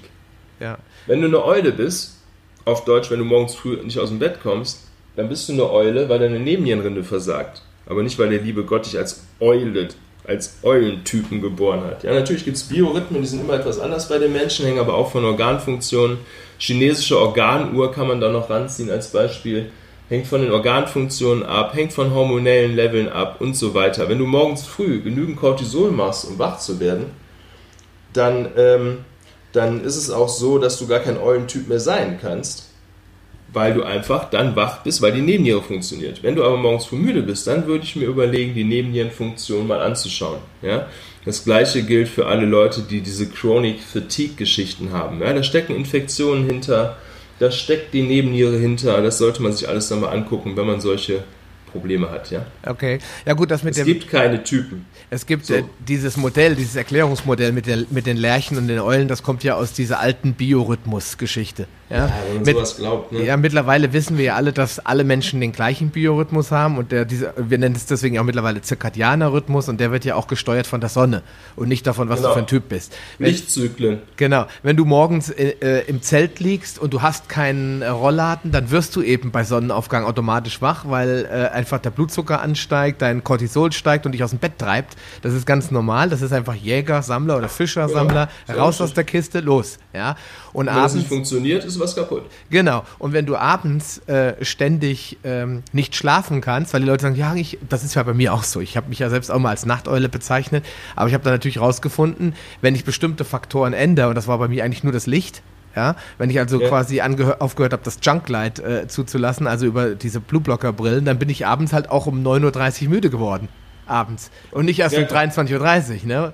Ja, man könnte, also Blueblocker-Brillen funktionieren ja sehr gut. Bei Kindern, wenn die keinen Bock haben, die Brillen zu tragen, kann man auch massiv Lutein supplementieren. Lutein führt dazu, dass die eigene Netzhaut zu einem Blueblocker wird. Okay. Und wie, äh, wie, wie ist das in der Vergangenheit passiert? Also ich meine, äh, ich bin ja ein Freund von Supplementierung, weil wir in einer Welt leben, in der natürliche Nährstoffe gar nicht mehr so vorkommen. Aber ähm, wie, wie, was war das für ein natürlicher Rhythmus? Also Lutein wird dann wahrscheinlich durch die Netzhaut gebildet in dem Moment, wo du halt wirklich sehr dunkle Sonne hast diese, denken, ja. diese, wahrscheinlich durch dieses, dieses, man hat gesagt, Lagerfeuereffekt, habe ich ganz oft gehört. Die Leute haben damals am Lagerfeuer gesessen, haben reingestarrt, haben sich Geschichten erzählt und durch dieses dunkelrote Licht ist quasi der Körper dazu aufgefordert worden, jetzt langsam in Schlafmodus überzugehen. Ja, genau. Das könnte damit und wenn du das Blaulicht zu lange anlässt, dann wird eben genau dieser Stoffwechselprozess blockiert. Genau, dann wird auch kein Melatonin produziert und dann kannst genau. du nicht schlafen, klar. Also kann man festhalten, diese Typengeschichten, gut, das sind Erklärungsmodelle, man darf es den Menschen ja auch nicht übel nehmen, die suchen irgendwie Möglichkeiten, den Menschen zu helfen und greifen dann auf vereinfachte Modelle zurück, äh, wo klar. sie meinen, damit kann man die Welt erklären, aber du siehst das auch kann so. Man nicht. Kann man nicht. Komplizierte Welt, einfaches Modell passt nicht immer. Okay, das heißt, es ist eigentlich der, was du dann feststellst bei, deinem, bei deinen Untersuchungen und bei deinen Faltenmessungen, ist eher, dass das System Mensch in einer Disbalance sich befindet und du zeigst mit dem Finger, sag ich jetzt mal, auf die Sachen, wo du sagst, da könnte oder da ist sie ganz deutlich zu sehen und da könnte auch noch was sein. Und genau. äh, diese Disbalancen musst du irgendwie aus dem Weg schaffen, damit du wieder, ich sag mal, erstmal auf 100% kommst. Genau. Ja. Und das heißt, ich versuche in allen Systemen eine Homöostase zu erreichen, einen Ausgleich der Kräfte, ja? Ja, okay. Jetzt fangen wir mal an, wie sieht's denn, wie sieht jetzt der typische aus? Der kommt jetzt rein und sagt, du stellst jetzt zum Beispiel irgendwas fest. Ja, ich will jetzt gar nicht irgendwas Spezielles ansprechen, weil wir wollen ja in einem anderen Podcast auch nochmal über äh, Hashimoto und sowas sprechen, sondern ich sage ja, genau. einfach. Ich stelle irgendein Problem fest oder der Kunde, also ich mache meine Messung, sehe Dinge, der Kunde hat seine Daten und sagt, ja, das und das ist das Problem. Ja. So. Und dann wähle ich passend zu dem Problem, ergänzend zu den Maßnahmen, die die Schulmedizin da durchführen möchte, die dementsprechenden Schritte aus. Ne? Das heißt, wenn ich weiß, da gibt es ein Problem mit der Nährstoffaufnahme, dann muss ich natürlich mich um Darm kümmern. Wenn Ja. ich weiß, da gibt es ein Problem mit Organfunktion, Leberfunktion, dann kann ich ja, die Leber hat ja ganz viele verschiedene Nährstoffe, die sie braucht, um zu funktionieren. Ja? Das heißt, wir haben ja die B-Vitamine, die Folsäure, Glutathion, ja, Cystein, Magnesium, ja, N-Acetylcystein, der Sulfuras, Schwefel, ja, und so weiter und so weiter. Und da gibt es natürlich dann, wenn einer nur Magnesiummangel hat, funktioniert die Leber schlecht. Ja. Wenn du ein B-Vitamin oder einen Eiweißmangel hast, äh, funktioniert die Leber schlecht. Und Ray Pete hat schon gesagt, there's no excuse for a sluggish liver. Also es gibt keine Entschuldigung für eine langsame und faule Leber. Und das sehe ich auch so. Und dann werden die Nährstoffe eben aufgefüllt mit einem Komplexmittel, die die Leber unterstützen in ihrer Funktion. Und dann kann der Kunde besser äh, Steroidhormone abbauen und ausscheiden zum Beispiel. Was ist, denn, was ist denn der erste Schritt? Also man muss ja, man kann, es gibt ja immer so viele Leute, die sagen, ah ja, ich habe voll den Junk-Lifestyle, ich esse nur Müll, aber weißt du, ich esse jetzt Chiasamen und andere Superfoods und seitdem fühle ich mich ganz toll. Und ich sage ja immer Bullshit, weil es bringt das denn, wenn ich an solchen kleinen Stellschrauben drehe, wenn im Grundsystem alles falsch läuft. Das heißt, Genau. du, du würdest auch sagen, erstmal das ganze System äh, resetten. Macht dann Detoxing überhaupt Sinn oder muss ich noch weiter vorne ansetzen? Also in Giften, es gibt ja immer wieder Leute, auch, auch hier gibt es Experten, die äh, meine Systeme versuchen nachzubauen, vergessen aber dann wesentliche Schritte. Zum Beispiel mobilisieren die dann irgendwo im Körper über Nährstoff Gift. Der wird dann auch erstaunlicherweise losgeschickt, aber er kommt nicht raus, weil Darm und Leber zum Beispiel nicht funktionieren. Und dann kreierst du eine Herxheimer-Reaktion. Ja, das heißt, äh, die Gifte kommen zurück ins System und schießen dich richtig ab und dann kriegst du Kopfschmerzen, Übelkeit, Sehstörungen und so. Ja? Das heißt, die Ausscheidungsorgane müssen funktionieren. Das ist die Basis für alle, äh, die hier hinkommen. Ja? Okay. Wenn man Entgiftungsorgane sieht, ich konzentriere mich stark auf Darm, Leber, Niere, Lymphsystem, Lunge, Haut kommen noch dazu natürlich, die müssen auch funktionieren. Ja? Na gut, das sind das alles, alles, ja, das sind alles De Detox-Organe, ne? Ja genau, Entgiftungsorgane. Ja, Ne? Insofern. So, und man sagt, wenn es in der Haut angekommen ist, dann ist man eben auch äh, in der Problemkaskade so weit gekommen, weil die Haut das letzte Organ ist, was auf Gifte eigentlich dann reagiert. Da hat man dann schon Ärger. Ja? Hm, okay. Also die ersten Organe sind natürlich offensichtlich Leber, First Pass und so weiter, also direkt durch die Leber. Aber dann, wenn es in der Haut ankommt, dann hat man schon richtig Probleme. Ja, deswegen, ich baue das System von innen nach außen neu auf. Ähm, äh, die Organfunktion, die Nährstoffprofile, wie gesagt, werden korrigiert und die hormonelle Situation natürlich auch mit berücksichtigt, was ja gar nicht so schwierig ist eigentlich. Wir hatten ja schon immer äh, verschiedene Pflanzen, die benutzt wurden, um Männern und Frauen bei hormonellen Verschiebungen zu helfen. Und die haben vor hunderten von Jahren funktioniert und die funktionieren heute auch noch. Ja, klar. Das heißt, ähm, vom Prinzip her ist es so, erstmal muss der, das Entgiftungssystem funktionieren. Punkt. Genau. Und Funktioniert. dann kann man mobilisieren. Genau, und dann kann ich anfangen. Katastrophen. Genau, und das ist auch so, der, jetzt wäre ich mich zu dem einen Punkt noch gekommen, ähm, weil ich habe ja mich äh, sehr, sehr viele Jahre mit dem Thema Fasten beschäftigt. Und Ja. äh, beim Fasten ist es ja ganz oft so, dass gerade bei dem Langzeitfasten, und da ist für mich alles größer 24 Stunden, da fängt ja der Körper auch an, äh, selbst über verschiedene Prozesse zu entgiften, weil er sagt, okay, jetzt habe ich Zeit. Und dann klagen natürlich sehr viele Leute, und wahrscheinlich sind das dann die Leute, die eine schlechte Entgiftungsfunktionalität haben, wo das System einfach äh, nicht richtig läuft, dass sie dann Kopfschmerzen haben beim Fasten, dass sie äh, Übelkeit Ja, verspüren. aber du, du schießt die Gifte doch zurück ins System. Ja. Nur weil du fastest, heißt das ja nicht, dass du, dass du äh, gesunde Organe hast, ja? Genau, richtig. Das heißt, da müsste man, also auch wenn man fastet, sollte man vorher erstmal seine Entgiftungsorgane ja, äh, auf Trab bringen, sag ich mal, oder wieder in Exakt, Station genau. Ja. Man kann nicht einfach Gifte mobilisieren, ohne sicher zu sein, dass die auch rausfliegen. Genau. Richtet man denn dann genau genommen mehr Schaden damit an? Also wenn Leute jetzt drei, vier Tage fasten, weil sie das irgendwo in einem Buch gelesen haben, ohne vorher, äh, ja, ich sag mal, zu gucken, ob die Leber und der Darm anständig funktionieren, äh, kann ich damit mehr Schaden anrichten oder mache ich es mir dann Auf einfach jeden nur Fall. Ja. Okay. Ja, was, was, was passiert denn? so? Kopfschmerzen, die haben wir ja alle chronisch. Äh, können, die, können die Leute ja wirklich auf der Intensivstation landen oder, oder hast du da irgendwelche Erfahrungswerte, dass du gesagt hast, okay, da Also ist die mal. können zumindest so stark Verschiebungen kriegen, dass die kotzen, ja? Okay. Und dass die Schwindel bekommen und massive Kopfschmerzen. Und auch Vergiftungserscheinungen oder das, geht das zu weit? Äh, auch das, ja. Okay. Also nicht zu spaßen mit. Ich sag mal, intermittierendes Fasten, das ist, äh, ich sag mal, kein Problem, weil da liegt. Aber nicht, aber nicht zehn Tage hintereinander nichts essen. Genau, das wird schwierig, ohne dass die Entgiftungsapparate funktionieren. Ja. Genau das. Man kann es probieren. Aber ja. Fasten hat ja gezeigt schon, dass es, äh, man, es, äh, es gibt ja auch so Daten darüber auf nüchternen Magen trainieren. Da gibt es die Idee, dass dann quasi die, äh, die alten Zell- und DNA-Reste recycelt werden müssen. Ja? Mhm. Und dann ähm, ist das schon auch eine, eine, eine Zellerneuerung, wenn man dann mal auf nüchternen Magen trainieren geht. Ja? Genau. Äh, bei Rattenstudien hat man gesehen, wenn man die vor Chemotherapie zwei, drei Tage hungern lässt, äh, wird der Tumor extrem empfindlich gegenüber ähm, äh, der Chemotherapie. Ja? Ja. Und, dann, Also es gibt schon Situationen, wo Fasten Sinn macht. und ich sehe das immer so auch von der Seite, äh, wissenschaftlichen Seite, weil viele Menschen denken ja beim Fasten dann auch daran, dass, äh, ja, da baue ich ja nur Körpermasse ab und dann verliere ich einen Haufen Nährstoffe und äh, vor allen Dingen werden die Muskeln abgebaut. Aber da zeigen ja auch wissenschaftliche Studien, dass der Körper in so einer Situation vermehrt Somatopin, äh, Somatropin ausschüttet Genau. und die Muskeln damit erhält, damit du ja als Genau. Jäger und Sammler in einer Hungersituation nicht zusammenbrichst. Überlebst. Genau, dass du überleben kannst. Ähm, Ja.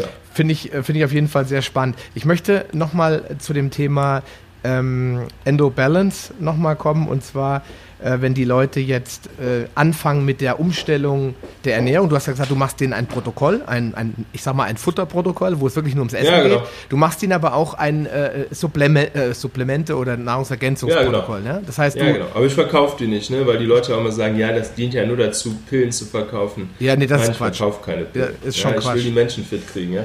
Ja, das, äh, es gibt ja Leute, daher kommt ja auch diese Skepsis, es gibt ja Leute, die haben keine Ahn- Ahnung von Ernährung, haben aber eine Nahrungsergänzungsfirma gegründet und verdienen damit Millionen. Und daher Ja, es gibt ja auch Leute, die sehr unbedarft damit sind, drei bis vier Produkte, die sie sich irgendwo ausgedacht haben, jedem Menschen aufzudrücken, egal ob er sie braucht oder nicht. Ja? genau. Also das sind alles Sachen, die mich stark abstoßen, auch von meiner Grundeinstellung her. Äh, da stehe ich nicht drauf, ja.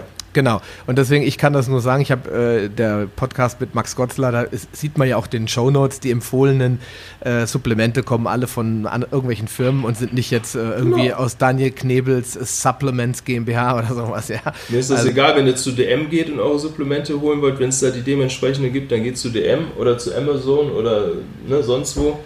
Aber es ist keine Verkaufsveranstaltung für Pillen, sondern äh, ich wähle die Nährstoffe aus nach bestem Wissen und Gewissen und nach dem, was ich denke, was die Gesundheit des Kunden optimal unterstützt. Ja. Jetzt ähm, habe ich vor kurzem ein Interview, äh, ein Interview, einen Vortrag gesehen von einer Professor Dr. Dr. Karin Michels von der, vom Universitätsklinikum Freiburg. Da ging es ums Kokosöl. Ähm, Aber da ging es auch um Ernährungsirrtümer. Und da äh, ging es einmal um den Punkt, ähm, dass Supplemente ja völliger Bullshit seien.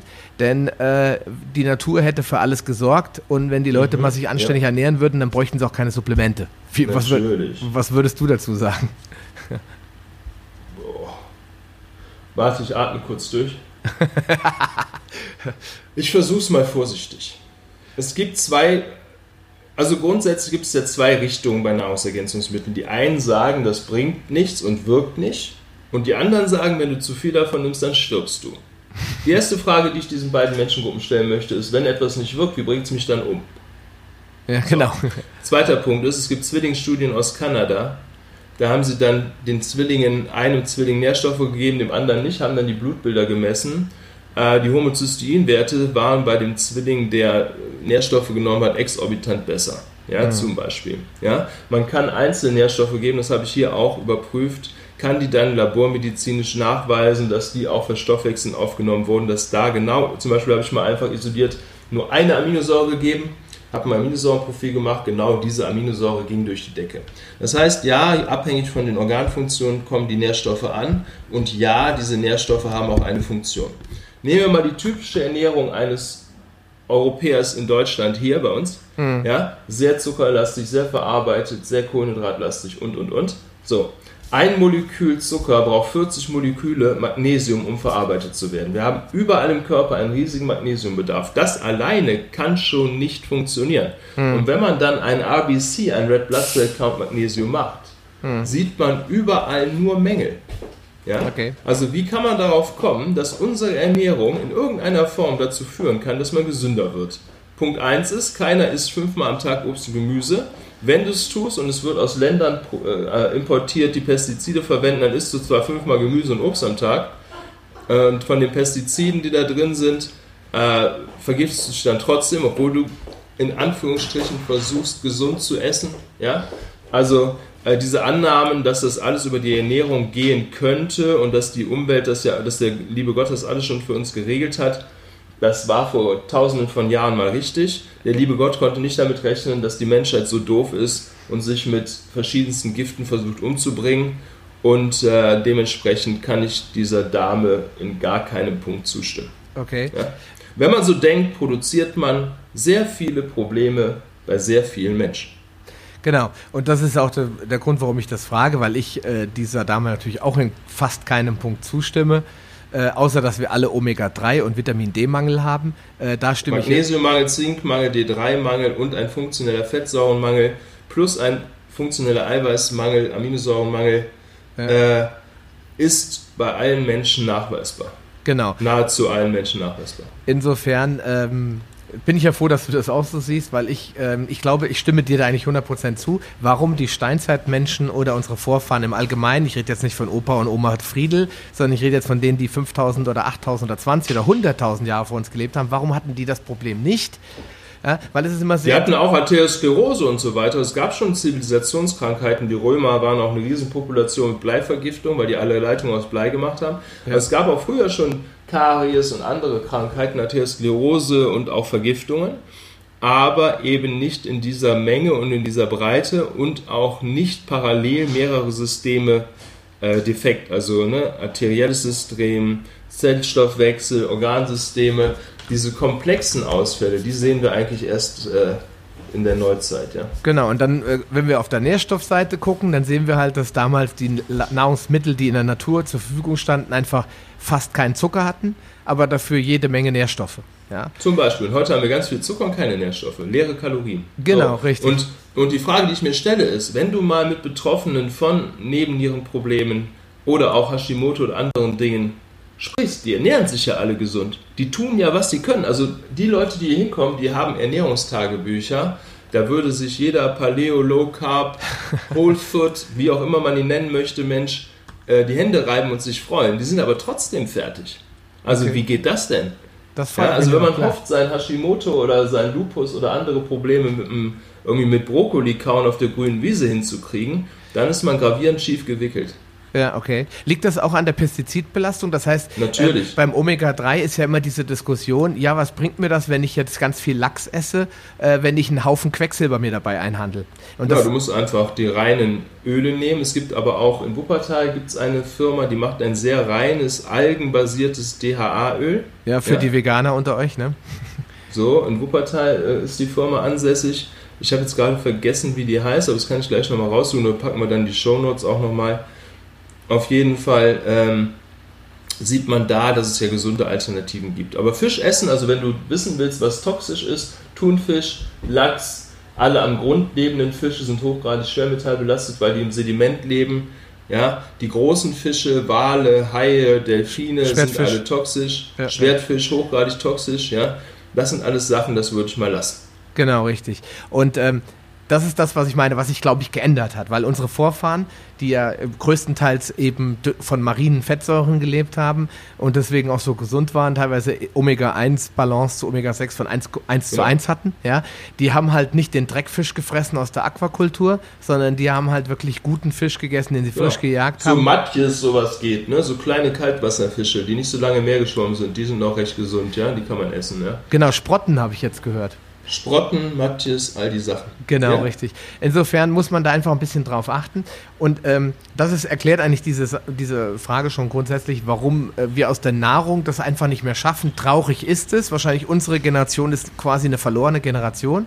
Wir hoffen, dass äh, unsere äh, Enkelkinder den Planeten retten können und dass sich dann auch in puncto Nahrung wieder was tut. Aber solange, stimmst du mir zu, werden wir auf Supplemente einfach nicht äh, verzichten können.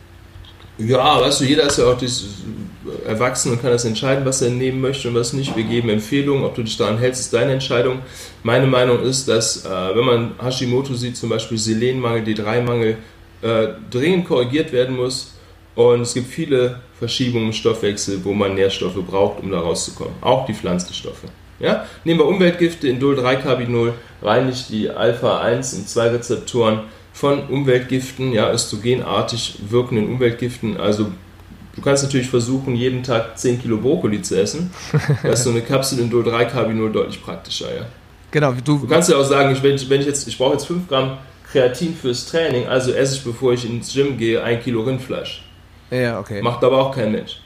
Wahrscheinlich nicht, ne? Und dann kommt die dritte Gruppe von Menschen, die mich aufregt. Ja, die haben einen Lebensstil, äh, sagen wir es mal so, ich nenne es jetzt auch mal unseriös, ja. Mhm. Das heißt, die kommen hier hin, haben noch eine Alkoholfahne und dann sagen die mir, sind denn so viele Pillen gesund? Sag mal, hast du Witze oder was? Hab ich das was nicht verstanden? Ja. ja. Also sowas, ja, die rauchen, die saufen, die fressen Zucker und fertig verpackte Lebensmittel und dann sagen, die sind denn so viele Pillen gesund? Mhm. Also dein Lebensstil ist das ungesundste, was ich kenne und die Pillen werden das garantiert nicht schlechter machen. ja, das glaube ich auch. Ne? Ähm, ich möchte nochmal auf einen Punkt zurückkommen. Also ich habe noch zwei Fragen. Einmal das ganze Thema. Vitalstoffe aus der Nahrung. Wir haben ja gesagt, manches geht nicht, aber man hört ja immer wieder mal von Nahrungsmitteln, die ganz gut noch geeignet sind, äh, um Nahrungs... Ähm, ja, oder Vitalstoffe, Nahrungsinhaltsstoffe dir zuzufügen. Da fällt mir zum Beispiel die Paranuss ein, weil du eben von Selen gesprochen hast. Ja, genau, genau. Die ja. sind sehr gut. Eine Paranüsse auch keine, bisher wenig Unverträglichkeiten gemessen. Äh, Walnüsse sind auch nicht schlecht. Ja? Omega Bei Cashew, mhm. Mandel haben wir da mehr Probleme gesehen. Ja? Äh, interessanterweise reagieren ganz viele Menschen auf Senf und Senföle sehr empfindlich. Ja? Mhm. Okay. Also mit Unverträglichkeiten. Aber grundsätzlich ist es schon so, dass eine gesunde, vollwertige Ernährung, auch eine Paleo-Ernährung, das heißt Weglassen von verarbeiteten Lebensmitteln, von Einfachzuckern, ja, ähm, eine gemüselastige, rein proteinlastige, auch fettärmere Ernährungsvariante äh, ist schon eine sehr kluge Idee. Also die Grundpfeiler, äh, tierische Proteine, äh, äh Wurzeln, Blätter, Blüten, äh, Früchte und so weiter zu essen, was so auch die Paleo-Diät mit ausmacht unter anderem, das ist natürlich schon ein kluger Weg, ja. Genau. Ähm, ich habe jetzt ähm, zum Thema äh, Sprossen habe ich mich sehr stark beschäftigt. Äh, da gibt es ja auch sehr viele Studien. Äh, ja, junge Brokkoli-Sprossen zum Beispiel. Genau, Sulforaphan, da wollte ich gerade drauf raus. Exakt ne? das, ja? genau. Es gibt ja drei Stoffe aus Brokkoli, Dim-Sulforaphan, Indol-3-Carbinol. Und die Uni Heidelberg hatte auf ihrer Seite Daten, also wenn du viele junge Brokkolisprossen noch in die Ernährung einbaust, ist das sicher kein Todesurteil. Genau, richtig. Und deswegen äh, kann ich nur empfehlen, sich dort mit zu beschäftigen, weil man kann in genau so einem Podcast kann man einfach auch nicht irgendwie eine Liste aushändigen äh, und jeder äh, futtert die nach genau. oben unten runter ja? und denkt dann, dann bin ich gesagt. Ja, vor allem sind es auch Beispiele. Ja, vorhin rief eine Kundin an, gerade vorhin, und sagte, Daniel, du hast deinen Podcast bei Max das und das irgendwie an Supplementen aufgeschrieben. Ich so, ja, aber das sind ja nur allgemeine Hinweise. Ich kann ja nicht für jeden Menschen von den 30, 50.000, die da meinen Podcast gehört haben, äh, individuelle Ernährungstipps geben. Ja, da müsst ihr dann wirklich äh, hinkommen und das mit mir in Ruhe besprechen. Das kann ich nicht leisten. Ich kann allgemeine Tipps geben, aber eine individuelle Beratung übers Internet ist unseriös und schwierig. Ja klar, logisch, weil ja jeder anders ist und äh, man muss auch mal das Nährstoffbild sich angucken, gucken, wie sehen die Leute aktuell aus, bevor man da einfach blind irgendwas supplementiert, was vielleicht gar nicht benötigt wird oder was sogar eher Schaden anrichtet. Ja, ja genau. Bei dem Einzelnen. Ähm, ja, und das eine Thema, was noch ganz wichtig ist, das möchte ich gerne so ein bisschen ans Ende packen, so als ähm, vielleicht noch mit dem mit einem kleinen Handlungstipp. Und zwar, wenn die, ähm, wenn ich mir angucke, ähm, wie es weltweit aussieht. Das ist ja eins meiner Hauptthemen, schon seit ich den Podcast mache und seit ich mich damit beschäftige, ist ja die adipöse Gesellschaftsstruktur. Dass wir also immer, ja, immer dickere Menschen kriegen, die, obwohl sie ja sehr diszipliniert auf die Kalorien achten, das ist jetzt kein Witz, ja, die immer dicker, immer dicker und dicker werden, klar, weil sie eben das... Das hauptsächlich die Mädchen, ja. Richtig, weil die einfach irgendwie das Falsche essen. Ja? Und das ist jetzt die Frage. Ja, nicht nur das, sondern weil einfach auch äh, Stoffwechselprozesse dahinter hängen, hormonelle Verschiebungen. Da gibt es ja ein Buch, das heißt White Cortisol Makes You Fat and Kills Yourself. und Stresshormone können dich dick und krank machen, obwohl du kein Gramm Zucker isst. Das ist auch der Nachteil der Paleo-Ernährung oder generell von Low-Carb-Ernährungssystemen oder äh, Systemen, die, die nicht den Hormonhaushalt mit berücksichtigen. Wenn du morgens früh äh, im Overdrive bist mit der Nebenniere, also durch die Decke gehst, du isst keine Kohlenhydrate, dann gehst du halt noch mehr durch die Decke, zum. Beispiel. Ja, ja, klar. Wenn du abends müde bist und du isst Kohlenhydrate, drückst du den Cortisolspiegel noch weiter und wirst noch müder. Wenn du es weglässt, wirst du wacher. Also man kann auch die Ernährungsstruktur nutzen, um dann hormonelle Rhythmen und Prozesse zu steuern. Ja, ja, ja das ist klar. Äh, wobei ich dazu sagen muss, äh, klassisch Low Carb ist ja nicht Paleo. Paleo hat ja sehr viel Obst und Gemüse, also viele Carbs drin. Es ist einfach äh, wenig verarbeitete Carbs. Das ist so Ja, genau. das ist auch richtig. So natürlich wie möglich. So natürlich wie möglich, genau. Also wenn ich mir jetzt so einen dicken angucke und der sagt, ich kann einfach nicht abnehmen. Was, woran liegt das? Ich mache Sport, ich mache dies, ich mache das. Ähm, und dann hast du sie, du hast es ja eigentlich schon vorweggenommen. Also es, es gibt Leute, die haben immer einen Bauch, weil sie einfach an einer bestimmten Problematik, die sie nicht kennen, einfach nicht gearbeitet oder, haben. Oder auch, dass der Darm entzündet ist. Das sind ja auch Entzündungsmediatoren dann in den Bauchraum. ja. ja zum Beispiel. Das heißt, die Leute müssen einfach dem auf den Grund gehen, weil es gibt dann genau. so Aussagen, natürlich Schutzbehauptungen, ich kann gar nicht abnehmen. Das ist natürlich Quatsch. Ähm, und deswegen muss man einfach dieser Sache auf den Grund gehen. Das heißt, wenn du genau. jetzt da draußen sitzt, lieber Zuhörer, und sagst, ich bin seit 20 Jahren äh, am Kämpfen gegen meinen Körper und nehme nicht ab und äh, dann habe ich noch hier ein Polster und da und die wollen und wollen nicht weg, egal wie ich Strampel mache, ob ich faste oder was auch immer, ja. dann ist es vielleicht allerhöchstes, äh, allerhöchste Eisenbahn, wie man so schön zu meiner Kindheit gesagt hat, und mal nachzuschauen, an welchem Punkt das vielleicht liegen könnte. Genau. Ja. Das ist die Idee. Das ist die Idee, genau. Insofern ähm, würde ich sagen, wir sind mit diesem Podcast am Ende. Ich möchte noch von dir einen wichtigen Punkt. Und zwar habe ich das früher in meinem Podcast immer gefragt, wenn, wenn die Leute eine Sache ändern könnten, oder eine, oder schon mal so, du würdest äh, gefragt, du darfst nur eine Sache an deinem Lifestyle ändern. Du bist jetzt in hm. irgendeiner Form nicht fit oder fühlt sich nicht wohl. Was wäre der Tipp, wo du sagst, damit kannst du, wie du schon eben gesagt hast, dich auf keinen Fall umbringen, aber ich gehe noch ein bisschen weiter, damit würdest du schon mal einen großen Teil erreichen. Was wäre dann so ein wichtiger Tipp? Also, wenn man es auf die Ernährung runterbricht, es gibt keinen Ersatz für gesunde Ernährung und Bewegung. Das heißt, ich würde schon die Ernährung in Richtung Paleo, Low Carb natürlich umstellen und anfangen, mich zu bewegen. Weil okay. das sind die Grundlagen der Gesundheit, das hilft jedem wirklich. Der Rest sind individuelle Entscheidungen. Ja, also eine zum Körper, zum Profil passende Bewegungsstruktur plus eine natürliche, vollwertige Ernährung basierend auf Früchten, Gemüse, Samen, Nüssen und tierischen und pflanzlichen Proteinquellen. Das wird jeden Menschen besser machen. Die Eliminierungsdiät ist da der Schlüssel. Also wenn jemand von heute auf morgen über Ernährung gesünder werden möchte, soll er direkt die Eliminierungsdiät beginnen.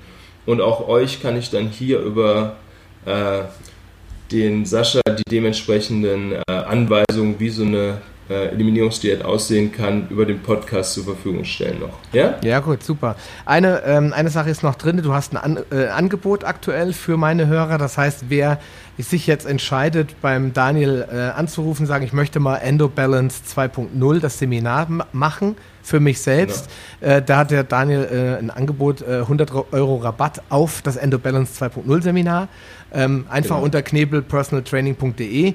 Ähm, Oder auf Facebook auch gucken, ne, genau. unter Daniel Knebel und Kraft und Gesundheit habe ich die dementsprechenden Veranstaltungen und dann könnt ihr euch gerne melden. Genau, da werde ich einfach äh, die ganzen Punkte in die Shownotes reinpacken. Ihr könnt euch dann ja. bei ihm melden. Der Link ist auch da. genau. Jetzt noch eine ganz allgemeine organisatorische Frage, Daniel. Warum gibt es so wenige Personal Trainer, die sich in diesem holistischen Bereich bewegen? Was ist deine Meinung? Ja gut, ich weiß nicht, ob viele diese Themen wirklich auch reflektieren, ja. Also es gibt viele, die trainieren Leute ganz normal, aber merken nicht immer, was da noch hintersteckt. Ich glaube, es ist eine Frage der Zeit. Ich bilde ja jede, äh, jedes Jahr viele Menschen aus und es verbreitet sich immer mehr. Das heißt, es ist wahrscheinlich nur eine Frage der Zeit, bis mehr Trainer auf die Idee kommen, ganzheitlicher mit ihren Kunden zu arbeiten, weil sie auch merken, mit normalen Methoden stoßen sie sehr schnell an die Grenzen der Entwicklung. Mhm, ja, klar. Also das ist einfach äh, ein Thema, dass die das vielleicht nicht besser wissen oder vielleicht auch sich damit nicht beschäftigen wollen aus Zeitgründen ja. etc. Also ist deiner Meinung nach schon die Zukunft, den Menschen ja. als ganzheitliches System zu betrachten. Natürlich. Und äh, da ist dann dieser Begriff Personal Trainer eigentlich schon fast ein bisschen zu einschränkend, weil er denken irgendwie alle sowieso nur an Sport, ne? Ja, man kann dem Ganzen eh keinen richtigen Namen geben, ne? Ja, du hast ja hier auch, wie, was machst du eigentlich beruflich? Wie antwortest du, wenn du nur 30 Sekunden Zeit hast? Ich versuche Menschen ihre gesundheitliche Situation zu verbessern und einfach fitter und gesünder zu sein. Ja? So kann man das zusammenfassen. Wie du das dann nennst, äh, ist ja. letzten Endes egal. Hauptsache das Resultat für die Menschen stimmt. Ja. Genau. Insofern müssen einfach die, auch jetzt die, die jetzt zuhören, vielleicht zufälligerweise Personal Trainer sind oder darüber nachdenken, in diese Richtung zu gehen, sollten sich vielleicht mal mit Daniel kurz schließen, gucken, ob sie da was machen können, weil die Landkarte, genau. habe ich mir angeguckt, ist ziemlich weiß. Es gibt noch viel Platz für Endo Balance und Microcurrent genau. und so weiter, genau. um in Deutschland einfach eine gesündere Bevölkerung zu erzeugen. Genau das. Lieber Daniel, ich danke dir vielmals für die Zeit. Ich denke, wir werden das äh, nochmal in einem zweiten Podcast äh, zum Thema Mikrostrom noch ein bisschen vertiefen, weil da möchte ich gerne so ein bisschen mit dir nochmal reden über das Thema, wie kann ich eigentlich Krankheiten heilen, die in der Schulmedizin einfach als gegeben, unheilbar und letztendlich tödlich hm, Genau, also wie kann der Kunde sich da helfen? Genau. Da, da, kann man aber sicherlich einen eigenen Podcast drüber machen und deswegen will ich es heute hier beschließen. Daniel, danke nochmal. Vielen Dank dir, vielen Dank der Paleo Lounge und dir, Sascha, dass ich das mit euch machen durfte. Ja, auf jeden Fall wünsche ich euch allen da draußen, die zuhört, noch einen schönen Tag. Bleibt gesund. Wir hören uns bald wieder. Bis dann. Ciao. Willst du dich mit Gleichgesinnten über Paleoernährung, einen gesunden Lifestyle oder die leckersten Rezepte austauschen? Dann schließ dich uns an und tritt meiner Facebook-Gruppe Paleo Lounge Evolutionär Essen, Leben und Bewegen bei. Den Link findest du in den Show Notes sowie alle anderen wichtigen Informationen und weiterführenden Links. Gehe am besten direkt auf palio-lounge.de slash Folge und ergänze die entsprechende Nummer. So findest du zum Beispiel unter palio-lounge.de slash Folge 85 die Show Notes der Episode 85. Ein Archiv aller Podcast-Episoden findest du unter palio-lounge.de slash podcast. Damit du auch in Zukunft keine Folge mehr verpasst, solltest du diesen Podcast jetzt direkt abonnieren. Du findest ihn bei iTunes, Stitcher Radio, TuneIn, Podcast.de, Spotify und vielen anderen Podcast-Verzeichnissen. Ich freue mich, wenn du beim nächsten Mal wieder einschaltest und wünsche dir viel Erfolg bei der Umsetzung deiner persönlichen Ziele. Bleib gesund, dein Sascha Röhler.